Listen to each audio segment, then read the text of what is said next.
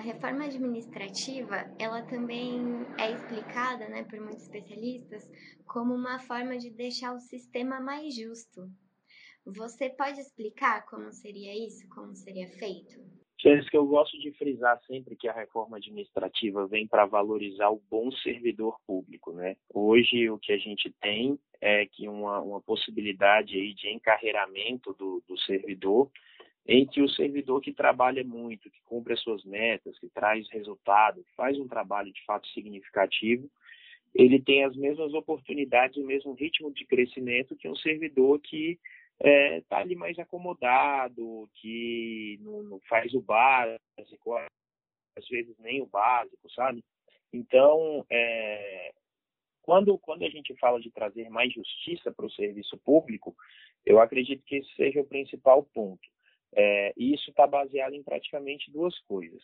A primeira é a possibilidade aí, né, de, de demissão por mau desempenho. Hoje ela, essa possibilidade é praticamente nula.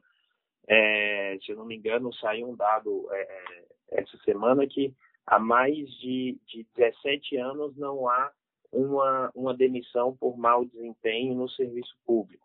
A gente tem hoje uma avaliação de desempenho que é feita, mas que ela é meramente pro forma, ou seja, é, é, fazer essa avaliação em nada é a mesma coisa.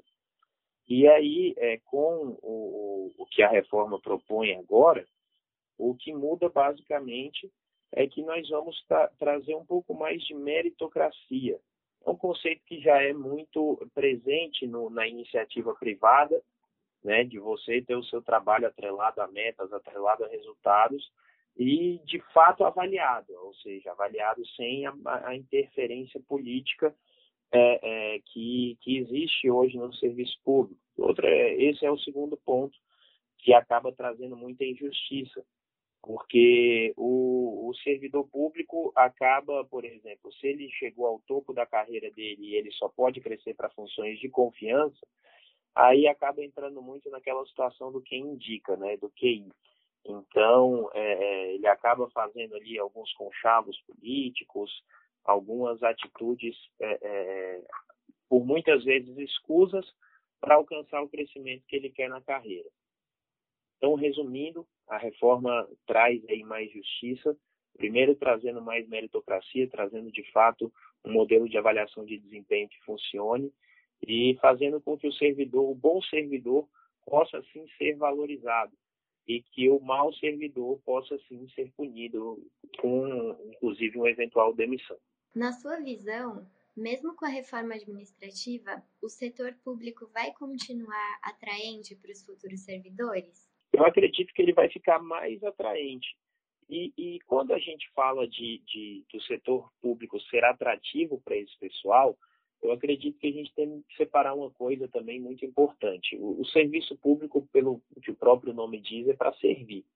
É, hoje a gente tem inúmeras funções no serviço público que já deixaram de existir, tanto no próprio serviço público, e essas pessoas tiveram que ser realocadas para outras, para outras é, especialidades, quanto principalmente no setor privado. A gente precisa se modernizar. Então, hoje a gente tem um quadro extremamente inchado é, de pessoas que, inclusive, fazem atividades extremamente operacionais que poderiam facilmente ser substituídas aí por, por algum sistema, por alguma digitalização, e o próprio Ministério da Economia já tem caminhado bastante nesse sentido. Então, é, é, eu acredito que a peneira vai ficar mais fina, tá? É, vai, vai entrar quem realmente quer entrar para servir, para contribuir, para deixar aí o seu legado de, de contribuição com o país. É, sobre a parte salarial, eu acredito que isso não vai deixar de ser atrativo.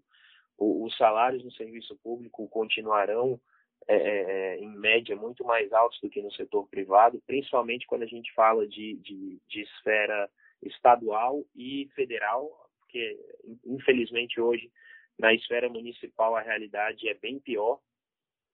E, é, em realidade, eu acredito que o, o, o que pode mais mexer, que pode mais é, é, afetar a atratividade do servidor é o, o, espaço para novos concursos públicos, porque, pelo, pelo que as previsões do Ministério da Economia apontam, a maioria dos servidores vai se aposentar.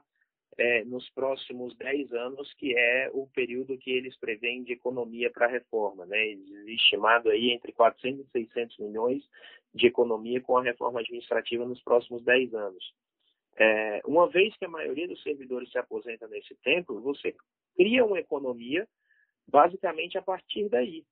É, e aí, com, com isso, o, o, não haverá reposição desse pessoal, né? pelo menos da maior parte desse pessoal. Eu não acredito que as portas de entrada vão ser menores, mas não vai deixar de ser atrativo. E agora, né, a gente falou um pouco sobre a questão de pessoal, mas falando mais economicamente, a reforma administrativa ela é apontada como fundamental para a solvência do Estado brasileiro. Você concorda? Eu concordo, eu acredito que hoje o, a gente tem vários dados provando isso. O Brasil é um dos países que mais gasta com funcionalismo público, com folha de pagamento, são mais de 13% do PIB. É, não tem como um Estado tão inchado passar confiança para quem quer investir aqui, é, principalmente quando esse, esse gasto que a gente tem com o funcionalismo público hoje não, não apresenta um retorno a contento da população. É, o, a qualidade dos serviços públicos hoje ainda é muito precária. Para tudo você tem muita fila, para tudo você tem muita demora no atendimento. Então, quando a gente fala de solvência do Estado, é, um dos principais pontos aí para ajuste das nossas contas públicas é conseguir consolidar uma boa reforma administrativa e por boa reforma administrativa eu digo uma que inclua aí todos os todos os poderes, né? Todos os principalmente os, os chamados membros de poder que acabaram ficando de fora da proposta do governo. Eduardo, em nome de todo o Instituto Millennium, eu agradeço sua participação e sua atenção com a gente. E se você tiver algo para acrescentar, pode ficar à vontade. Jéssica, basicamente o que eu queria acrescentar é o trabalho de vários grupos é, dentro da Câmara dos Deputados, principalmente, mas com participação inclusive do Senado Federal, para é, fazer as correções necessárias na reforma administrativa. A proposta do governo ela veio é, um tanto quanto leve, eu diria assim, com os principais, é com as pessoas que devem dar o maior exemplo. Para mim, o exemplo tem que vir de cima, o exemplo tem que vir dos parlamentares, dos juízes, dos procuradores, dos desembargadores, dos políticos de maneira geral, que a reforma consiga é, proibir aí a questão do duplo teto salarial. Né? A gente tem a questão dos benefícios é, além do, do, do, salário comum das pessoas que entram é, no, no, na folha de pagamento e você acaba gerando aí aqueles salários acima do teto constitucional, acima de 39 mil. Você vê juiz com salário de 50, 100, 150 mil muitas vezes. E isso é um absurdo. Esses super salários custam mais de 2 bilhões por ano aos cofres públicos, esse valor poderia ser muito melhor usado se ele fosse investido no que realmente interessa para a população.